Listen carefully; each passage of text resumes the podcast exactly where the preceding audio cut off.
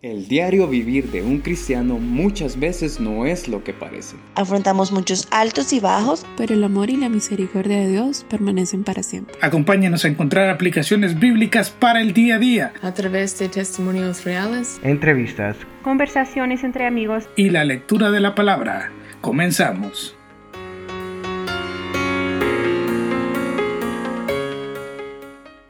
Bienvenidos sean todos a un programa más de Anástasis. El día de hoy vamos a tratar un tema bastante interesante para todos nosotros. Creo que es algo que deberíamos tener en cuenta cada vez que nos levantamos, cada vez que estamos pensando en esta cuarentena. Para el día de hoy vamos a desempeñarnos con Gabriel e Ian, quienes son miembros de la Iglesia Redil Familiar. Ian cumple su papel como padre de familia y Gabriel está incursionando en la parte del pastorado.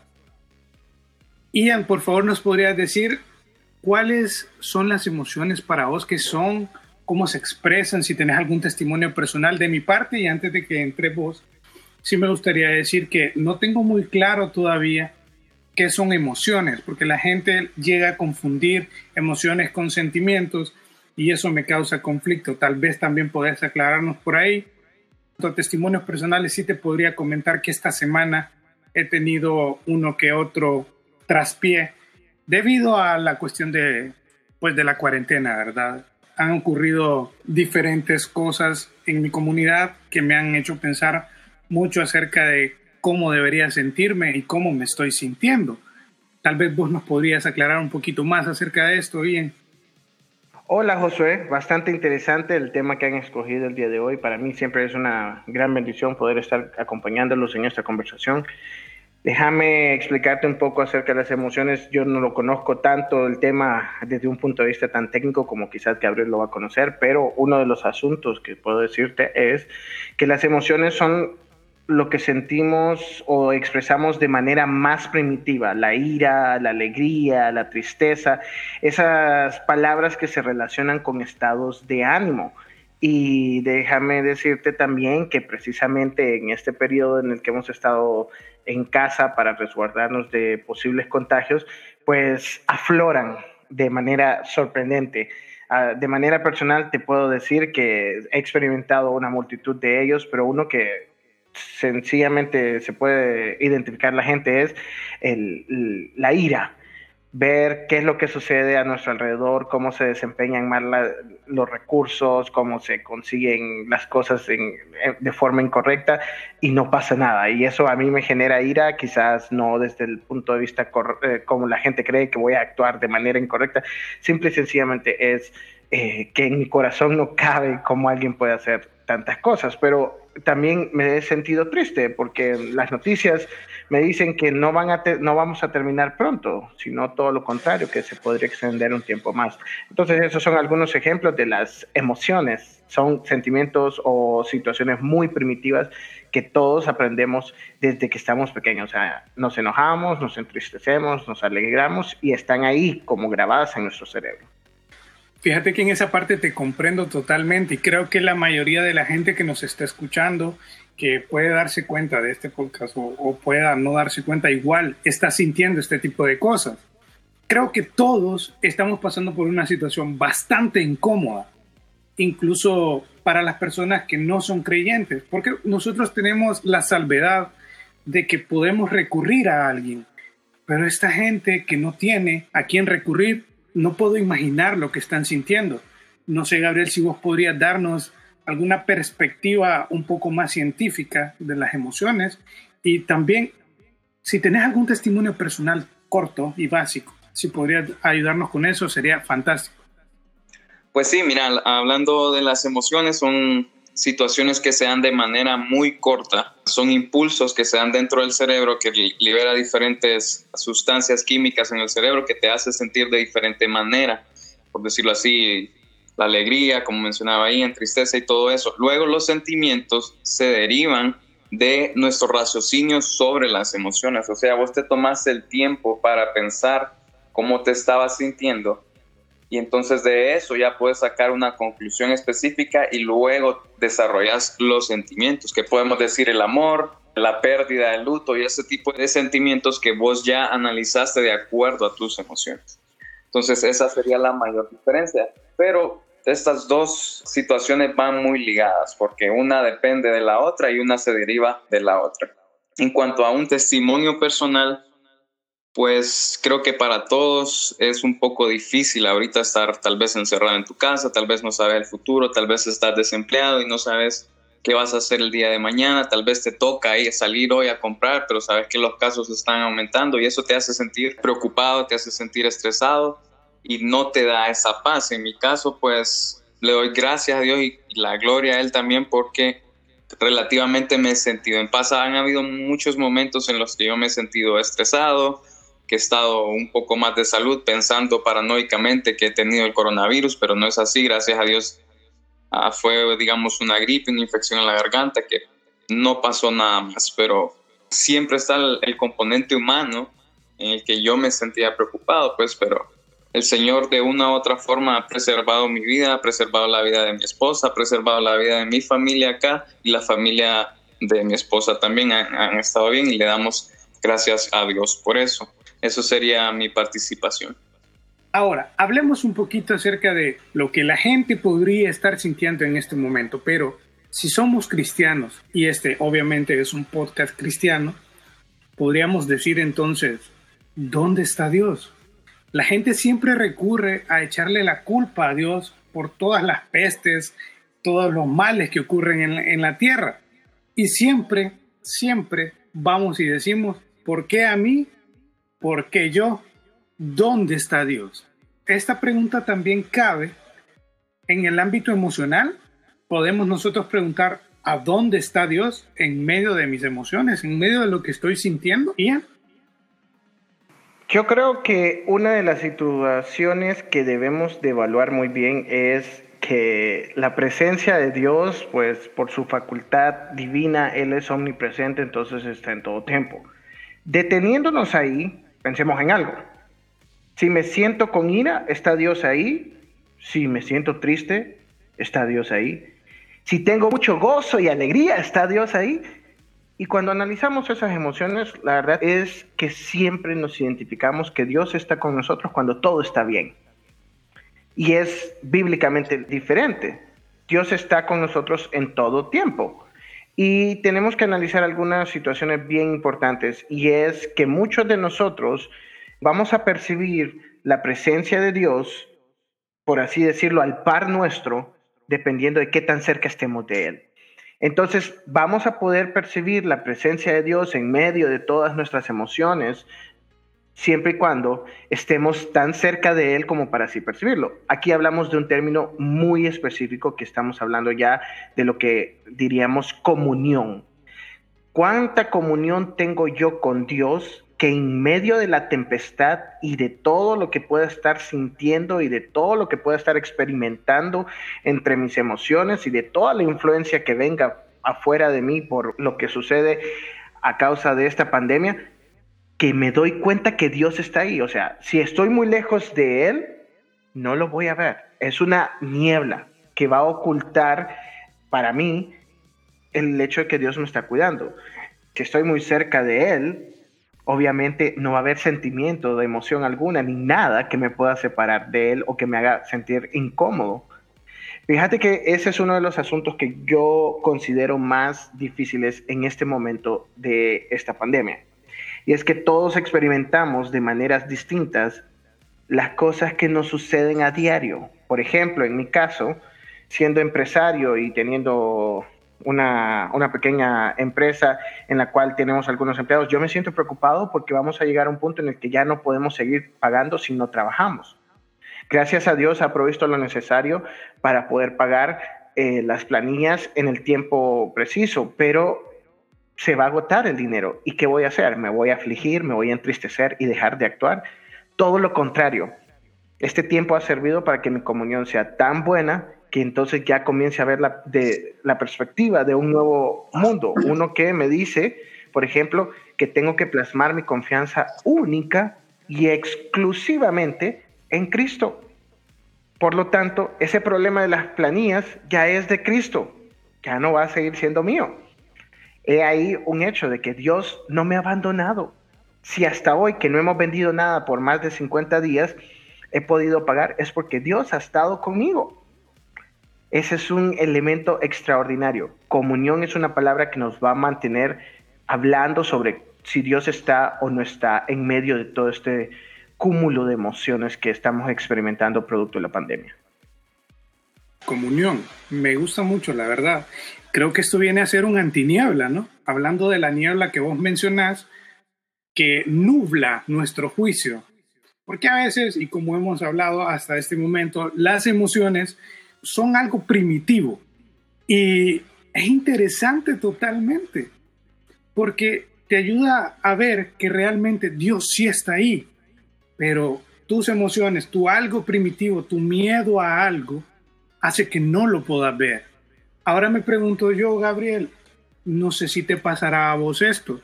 ¿Has experimentado esta niebla que no te deja ver que Dios está a la par tuya? Fíjate que sí la he experimentado. Muchas veces uno está bien ensimismado y piensa que uno puede tal vez resolver una situación y te das cuenta que no tenés los suficientes recursos o las habilidades suficientes para resolverlas, entonces ahí llega la frustración o llega el enojo o llega la tristeza. Te sentís como, ¿dónde está Dios realmente acá y por qué me permite pasar por esta situación si yo no la puedo resolver? Y eso es lo bonito de esa frase, que vos o que yo no la puedo resolver. Entonces ahí es cuando debemos de acudir al Señor para que nos ayude. La Biblia nos dice en múltiples eh, pasajes que las pruebas que nosotros experimentamos son para que consolemos a otros, para que podamos acrecentar nuestra fe en el Señor y que podamos acrecentar nuestra confianza en el Señor. Entonces creo que si lo tomamos desde ese punto de vista de que las pruebas o las dificultades realmente son para mejorar nuestra relación personal con el Señor, tal vez sería un poco más fácil sobrellevarlas y tal vez sería más fácil entenderlas. Me gustaría también aclarar un punto en cuanto a las emociones. No es pecado el tener las emociones, sentir las emociones no es pecado. El Señor nos dio la capacidad para que nosotros sintiéramos y tuviéramos emociones, nos alegráramos, nos entristeciéramos y toda la variedad de emociones que hay. Lo que hacemos con nuestras emociones o lo que nace en nuestro corazón de acuerdo a nuestras emociones es donde está el mal si utilizamos nuestras emociones, como mencionaba Ian, tal vez ira, y él se llena de ira y entonces va afuera y golpea a una persona, entonces ahí ya él actuó mal, pero no está mal que él sienta ira, o no está mal que yo me sienta triste, pero si yo me siento triste y permito que el enemigo meta pensamientos en mi cabeza y empiezo a pensar, no es que Dios no me quiere, es que dónde está Dios en toda esta situación, es que mejor mi vida no vale nada, mejor me voy a morir. Entonces ahí es donde ya está el pecado no es la tristeza en sí, sino lo que hacemos con nuestros sentimientos.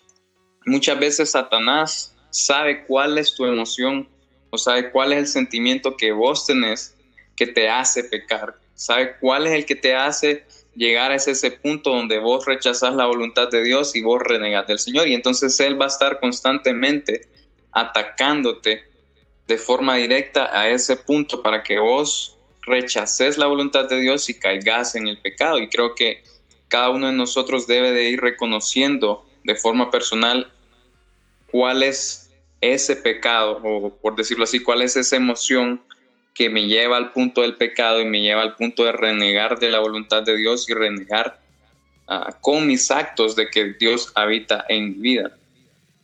Gabriel, tocaste un punto importante, algo que yo te iba a preguntar, de hecho, y era si esta niebla de la que estamos hablando, me gusta que manejemos el concepto de niebla, la verdad. Esta niebla se maneja por sí sola, tiene nombre y creo que ya te adelantaste a la respuesta, ¿no? Esa niebla es el enemigo. Él es el que quiere que estemos nublados para que no podamos ver que Cristo está a la par nuestra y que no tenemos nada que temer, a pesar de que la pandemia esté a la vuelta de la esquina.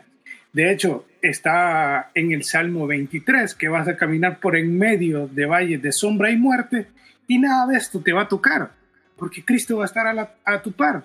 Otro salmo muy conocido dice que van a caer a tu lado mil y a tu otro lado otros diez mil, y a vos no te van a tocar. Ahora, no estoy diciendo con esto que sos inmune al coronavirus. Estoy diciendo que debes confiar en que Dios tiene un plan para vos y que la voluntad de Él es buena, agradable y perfecta. Esto hablando desde el sentido cristiano. Creo que todo cristiano debería sentirse de esta forma, debería pensar de esta forma, pero no es el caso. Los cristianos no están pensando de esta forma, no están sintiéndose de esta forma. Tal vez Ian nos puede ayudar a dejar en claro, a dejar en concreto cómo un cristiano debería comportarse, cómo debería sentirse, debería pensar y en qué bases bíblicas nos podemos apoyar para esto. Antes que nada, tenemos que ser muy claros y específicos en que definitivamente Satanás puede utilizar todo este conjunto de emociones para generar algún estado de, digámosle, inestabilidad emocional que nos lleve a tomar una serie de decisiones que sean incorrectas. No le digamos malas decisiones, llamémosles incorrectas. ¿Por qué vamos a utilizar el término incorrecto? Quizás porque no fueron las decisiones en el tiempo preciso, no fue el tiempo apropiado para tomarlas, quizás sea porque las decisiones no fueron con las personas apropiadas tampoco. Entonces, cuando vemos esto, una de las cosas muy importantes es que Satanás podría utilizar el momento de la inestabilidad emocional o de la serie de emociones que nos afectan producto de la pandemia para debilitarnos. Ahora, regresamos al punto de partida cuando yo hablaba de que teníamos que tener en mente la palabra comunión. El ataque del enemigo puede ser muy bien soportado si tenemos una plena comunión con él. Si no, en Efesios podemos encontrar el término de la armadura de Dios para soportar los dardos del maligno y todo su, su conjunto, ¿verdad? Desde el hecho de la salvación hasta el hecho de la coraza de justicia y poder hablar del cinturón de la verdad, poder generar algunas situaciones como el apresto a la oración. Si nos involucramos en la realidad de cuánto Satanás puede afectar nuestra vida producto de nuestras emociones, yo creo que todo va a depender de cuánto vos estés dispuesto a dejar que eso suceda y cuánto vos estés dispuesto a manejar individualmente la situación sin confiar en Cristo. Yo veo una salida a ese pensamiento que a todos nos aborda de pensar que Dios no nos está acompañando, que en algún momento todos nos hemos enfrentado contra ese temor o ese miedo que es yo diría una influencia satánica, una opresión demoníaca, si le quiere llamar así, no diciendo que esto no pueda suceder por razones eh, neurológicas o de otro tipo. Este tipo de preocupación viene producto de múltiples factores, pero en este caso, estudiando solo el factor espiritual, puedo decirte que un pasaje en la Biblia en el que nos podemos apoyar, que está muy bien explicado, es el pasaje de Mateo 5, del versículo 3 al 12 que nos explica las bienaventuranzas del monte. Si ustedes tienen la oportunidad de leer todo esto, ese es el primer discurso de bastante amplitud que Jesucristo eh, nos dejó y ese fragmento que he tomado del, del 3 al 12 del capítulo 5 de Mateo hace referencia a múltiples emociones. Por ejemplo, al principio habla sobre los dichosos, dichosos los pobres en espíritu, porque el reino de los cielos les pertenece. Y ahí está haciendo una aclaración que si nos vamos a la realidad de lo que dice es aquellos que no tienen orgullo como para sentirse que son tan buenos. O sea, el reino de los cielos le pertenece a aquellos que han encontrado la capacidad de decir, yo solo confío en Dios. Y luego viene uno, un versículo más, que es el versículo 4, dice, dichosos los que lloran porque serán consolados. Y en ese aspecto, basémonos en la realidad. ¿Cuántos ahorita posiblemente estén tan tristes que no encuentran salida, no encuentran consuelo, no encuentran una razón para seguir adelante? Y adivina qué, dichosos los que lloran porque serán consolados. Una promesa, una bienaventuranza perfecta que Jesucristo le deja por años a todo el cuerpo de Dios, que es la iglesia, o sea, vos y yo, podemos confiar plenamente en esta promesa, que si nos sentimos en esa etapa en la que ya solo queda llorar, el consuelo no va a estar en nada más que en Él, que en la roca firme en la que estamos fundamentando nuestra fe.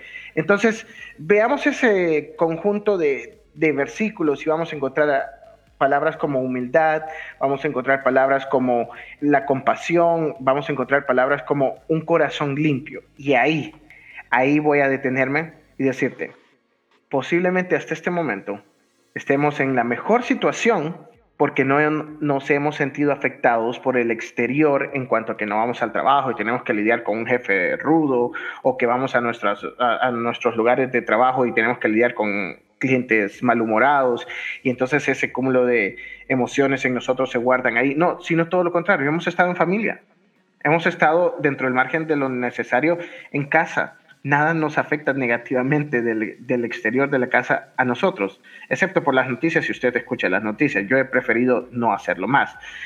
Y en ese caso, fíjate lo que dice, que los limpios de corazón, dichosos los limpios de corazón o de corazón limpio, porque ellos verán a Dios.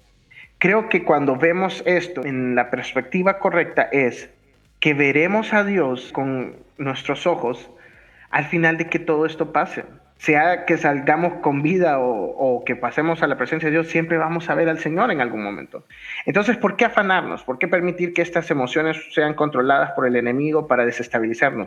Al final, vamos a ver a Dios de frente y le vamos a dar toda la gloria y toda la honra. Entonces, yo creo que como cristianos no deberíamos de permitir que todas nuestras emociones puedan ser utilizadas en nuestra contra porque simple y sencillamente no estamos en plena comunión con Dios. Qué interesante que tocas el, el dato acerca de estar, podría llamar yo estas emociones depresivas o que te suprimen todo el ánimo, pero que hay de aquellas emociones que son más activas como la ira. Hay un versículo en Santiago 1.20 que habla acerca de que la ira del hombre no hace obrar la justicia de Dios. Eso quiere decir que por más que vos te afanes, no podés cambiar lo que Dios ya tiene que va a hacer. Y esto aplica para todo. ¿eh? En otros versículos se habla también de echar fuera nuestra ansiedad y preocupaciones. Esto quiere decir que para cada prueba hay una salida.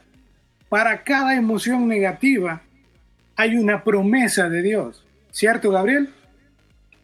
Así es, Josué me gusta mucho lo que mencionaste sobre el versículo de Santiago y lo que mencionaste también de, echar nuestra ansiedad sobre el Señor y tiene, tiene mucho sentido, pues lo que vos decís, no podemos hacer nada, no podemos salir a las calles, tenemos que estar en casa, no sabemos realmente cómo está el mundo exterior y tal vez nos sentimos ansiosos y no podemos hacer nada. Dejarlo en las manos del Señor creo que sería la situación más sabia y más saludable para nuestro espíritu y nuestra mente que nosotros podemos hacer. También me gusta otros, otros pasajes que menciona la Biblia que nos dice que no seamos controlados por nuestras emociones, sino que seamos controlados por el Espíritu Santo. Y eso lo podemos ver en Efesios 5, 18 y en Gálatas 5, 25. También nos menciona que practiquemos el dominio propio que está en Primera de Pedro 5, 8. Y uno de los pasajes que tal vez todos los cristianos debemos conocer y tal vez la mayoría conocemos es el pasaje donde se relata el fruto del Espíritu, que se encuentra en Gálatas 5, 22 al 23, que la palabra de Dios dice, más el fruto del Espíritu es amor, gozo, paz, paciencia, benignidad, bondad, fe, mansedumbre, templanza. Contra tales cosas no hay ley. Entonces, si nosotros nos permitimos ser controlados por el Espíritu Santo y dejamos que Él cree su espíritu en nosotros y que haga crecer el fruto y que se muestre el fruto del Espíritu nosotros, vamos a poder mostrar todas estas cualidades y características y vamos a poder estar en paz, vamos a poder mostrar amor y vamos a sentirnos con gozo. Porque mencionabas que debemos ser controlados por el Espíritu. Quiere decir que nosotros no debemos tener raciocinio, debemos ser solo lo que la Biblia dice. O sea, no tenemos que tener pensamiento, solo ser borreguitos. ¿Eso es lo que estás diciendo ahí? No, no es, no es lo, que quiero decir. Obviamente el Señor nos dio las capacidades para que nosotros utilicemos nuestro razonamiento, nuestra inteligencia, nuestra sabiduría y que utilicemos nuestras emociones también para gloria y honra de Él. Lo que quiere decir controlado por el Espíritu es asemejarnos más a la naturaleza de Jesucristo, asemejarnos más a ser como Cristo quiere que nosotros seamos. Y vi que levantabas la mano por ahí. Bien, yo diría que una de las cosas más importantes que podemos hacer es veamos todos los elementos del fruto del Espíritu, veamos cuáles son los más fuertes en nosotros, cuáles están debilitados y comencemos a practicar. Yo creo que todos tenemos una parte de cada uno de esos elementos del fruto del Espíritu y comencemos a practicar en los que nos sentimos más débiles. Pongamos nuestra confianza en Cristo y comencemos. A mí personalmente la paciencia me hace falta. Creo que esa parte nos hace falta a todos. Tenemos que practicarla entonces. y para eso viene la prueba. Pero no todos estamos dispuestos. Amén. Qué cosas, ¿no? Ahora, esto me hace preguntarme todas estas citas bíblicas, todo este material que hace que podamos sentirnos refugiados. Buscamos refugio siempre en Dios. Buscamos abocarnos a Dios cuando tenemos un problema o aunque no tengamos el problema. Con una simple preocupación, siempre estamos buscando que Dios sea el que cargue con todo esto. Esto quiere decir que nosotros no podemos solo. ¿Por qué nos refugiamos en Dios? Ian, no sé si tienes alguna apreciación de esta pregunta. Nos refugiamos en Dios porque simple y sencillamente somos incapaces de ver el mundo de la misma manera que Dios lo ve. ¿A qué me refiero con esto? Número uno es, vemos el mundo desde una forma totalmente humana. Un costo, un beneficio. Lo que hago debe producir algo. Y solo vemos un corto plazo, aunque ese corto plazo nosotros le llamemos decenas de años. En cambio, Dios ve un plan perfecto. Entonces, si mi plan es imperfecto, ¿cómo tengo garantía de que yo lo puedo hacer a la perfección? Mi plan es imperfecto. Entonces nos refugiamos en Dios, aparte de lo por lo que Ian está mencionando, porque no somos capaces, porque no tenemos la mente y no estamos con los pensamientos de Dios, no sabemos cómo va a funcionar todo. Ahora, aparte de eso, me gustaría mencionar también que nos refugiamos en Dios debido a que Él sí sabe controlar sus emociones. Y entonces viene la pregunta, ¿Dios tiene emociones? Gabriel, ¿qué puedes decirnos de esto? Fíjate que sí, Dios tiene emociones. Lo bonito es que Él nos creó a su imagen y su semejanza. Por lo tanto, nosotros que poseemos emociones y sentimientos podemos pensar que también Dios tiene emociones y sentimientos. De hecho, la Biblia nos da diferentes pasajes donde Dios menciona que ha sentido ira, que ha sentido compasión, que ha sentido dolor, que ha sentido amor, odio, celo y gozo. Son los, unos, unos de las emociones que yo puedo encontrar en la Biblia. Pero la diferencia entre Dios y nosotros es que Dios es un Dios santo. Por lo tanto, Él con sus emociones, Él no peca y siempre están bien justificadas. Te voy a poner un ejemplo. Cuando Dios siente ira, la Biblia menciona es ira contra el pecado porque es algo que mancha su santidad. Por lo tanto, Él es un Dios justo que demanda justicia por eso. lo importante para nosotros como cristianos es que esa ira ya no recae sobre nosotros porque a través de Jesucristo hemos sido justificados. Entonces, el Señor siempre está bien justificado en el momento que siente sus emociones y nosotros deberíamos de buscar más parecernos a Él en cuanto sentimos nuestras emociones que no vayan a llegar al pecado como mencionamos antes. Como un ejemplo práctico eh, y comparándolo, por ejemplo, en el tema de la ira, cuando hablamos de Dios, Dios no actúa en contra de personas, producto de su ira, o al menos no de una manera violenta si no es justificado. Y ojo, voy a aclarar bien esto que acabo de decir. En cambio nosotros, el primer sentimiento después de la ira es la venganza o la destrucción, ¿sí? Y en cambio Dios, cuando se airó contra la humanidad por el pecado en el que habían abundado, en lugar de destruirlo todo, como cualquier otro de nosotros podría haber pensado, y si fuese Ian, seguramente la tierra estaría deshabitada y vacía, ¿verdad? Y digo esto, si fuese otra persona, seguramente hubiese tomado la reacción más violenta. En cambio, Dios se airó tanto que lo único que pudo pensar es en salvar a un remanente fiel, por ejemplo, en el momento del diluvio, y escogió a Noé y su familia. Se airó contra todo el pecado, erradicó el pecado, pero dio una salida a ello. Y solo hablando del tema de Noé.